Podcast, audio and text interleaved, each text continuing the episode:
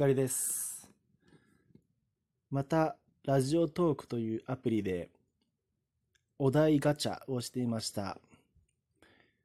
今回のお題は、今までの人生のピークはいつ？というお題でした。ので、それに回答します。人生のピーク、えー、まあ、今が、今が一番ピークですが、今以外で言いますと、まあ、大学生かなと思いますね。大学生時代ですね。で、一番大学生活で印象に残っていることっていうのは、うんと、アカペラサークルに入ったことですね。初めて音楽に挑戦したっていうことです。で、あとその大学4年間では、まあ今思えばその4年間が、まあ自分の中では一番こう女の子にモテた時代だと思います。し、あの、すごくとこう、なんて言うんでしょうね、こうお酒も飲めて、まあ途中からタバコも吸えて、アルバイトして、うん、自由に満ちた時代で、まあそれまでのこう高校生活までがちょっと僕にとってはこう暗い感じだった印象だったので、あの大学ではこうむしろこう弾けたと言いますかね。大学デビューっていうんですかね。あの高校デビューができなかった僕にとってはあの大学デビューですね。まあこんな大学高校デビューとかって言葉がもうあの、今の若い世代の方の言葉なのでね、あの、僕が使っちゃいけないっていう話を、あの、前回の録音でもしてるんですけど、そうですね、ピーク、まあ楽しかったなっていうのがその大学生生活ですね。で、そのアカペラサークルなんですけど、まあ、え最初の3年間、最初のといいますか、1年生から3年生までの3年間は、あの、男子が僕一人だけだったんですよ。それ以外が、えっ、と、女の子、あの、同じ学、同学年の女の子が4人、あ、3人か。4人、3、4人。で、先輩が結構いて、えっ、と、6人ぐらいいたのかな。だから、11名とか12名ぐらいの中で僕がポツンと1人いたっていう感じだったんですよ。で、男の子、後輩で男の子が入ってきたっていうのが、えっと、確か僕が大学4年、もう最後の年になった時に男の子が2、3人入ってきてくれたんですけれども、それまでは、あの、女子しかいなくてですね、あの、1年生の時、夏の合宿に行ったんですよ。河口湖にですね。あ山梨県の大学に行ってたんですけれども、その時も、当然僕、男一人ですので、あの、なんて言うんでしょうね、こう、わざわざ僕のために、こう、部屋を一部屋確保することはなくてですね、うん、他の女子メンバーと同じ大部屋で一緒に寝るっていう感じで、うん、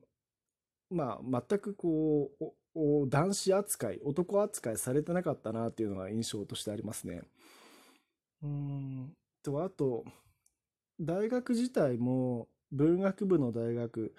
僕は英文学科だったんですけど、クラスにも、まあ、大体クラス全体の人数が40名くらい。で、男子がそのうち、まあ、10人くらいですかね、10人以内かな。10人もいなかった感じだったので、もうほとんど女子っていう環境だったんですよね。サークルもクラスもですね。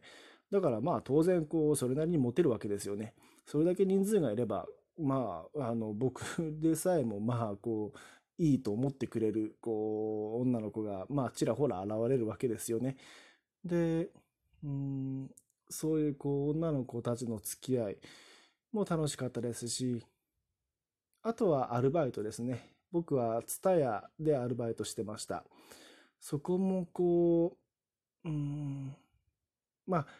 年上がその店長さんだとか社員さんが普通に社会人の当時 20, 20代くらいのこう大人の方たちがいて主婦のパートの方たちもいてで僕ら学生がいてっていう感じでこう本当にこうバイト仲間の皆さんでねこう仲が良くて飲み会をしたりうん食事に行ったり休みの日には遊びに行ったりとにかくバイト仲間同士仲が良くてバイトの仲間の中でもこう恋人同士恋愛に発展する方たちもいてすごく楽しかったのを覚えてます。ピークといったら今のところその二十歳前後っていうところですかねその大学生時代にあとはあの初めて海外に行きました。あのオーストラリアに行きました。えっと2回学生時代のうちに2回オーストラリア2回ともオーストラリアに行ったんですけどえっと1回はメルボルンで2回はパースっていう本当にこう東海岸と西海岸をこう1回ずつ行ったっていう感じなんですけれども1回目は姉と2人で飛行機に乗って行って現地にいる姉のあの友達と合流して3人であのいろんな観光をしました2回目に行ったパースはえっ、とあれは何を目的に行ったと言えばいいのかなまあまあ建前は語学留学でした。でも、1ヶ月間だけしか行ってないですし、その半分は、あの、あ、まあ、その1ヶ月間はずっとホームステイしつつ、半分は、あの、なんていうのかな、あれは、英会話スクールに通いましたね。あの、そこにはもう各国から、あの、日本人も含め、フランス人や、あイラン、イランとかとタイの方とかいろんな国籍の方たちが集まる英語を英語を学ぶ学校に最初の2週間ぐらいは行って後半の2週間ではあのボランティアしました。あのそこはパースはその何て言うんでしょうね。パースのその川大きな川でクルーズ船クルーズ船をこうあの手配する会社があってそこでアルバイトアルバイトじゃなくてお給料もらってないのでボランティアですね。ボランティアで行ってあのまあちょっとした会話をの練習をさせてもらったんですけどまあ正直僕は僕の場合は1ヶ月ぐらいでは全然ペラペラ喋れる喋れるようにはなりませんでしたね。でもホームステイはすごく快適であの、ステイ先のお母さんには、こう、なんて言うんでしょうね、こう、毎日、こう、学校へ行くときにお弁当を作ってもらったり、夜は夜で、個別にこう、英単語の発音の仕方を練習に付き合ってもらったりして、こう、お父さんもすごく優しい方で、すごく快適でした。あの、今思うとお金持ちな家庭にステイさせてもらいました。だから、まあ、えっ、ー、と、僕はその飛行機に乗ったのも初めてでしたね。その海外旅行で初めて飛行機というものに乗りました。高校の時、修学旅行がない、なかったので、あの、っていうこともありまして、あの、海外へ行くなんてことはもう初初体験だったわけですよね。うん。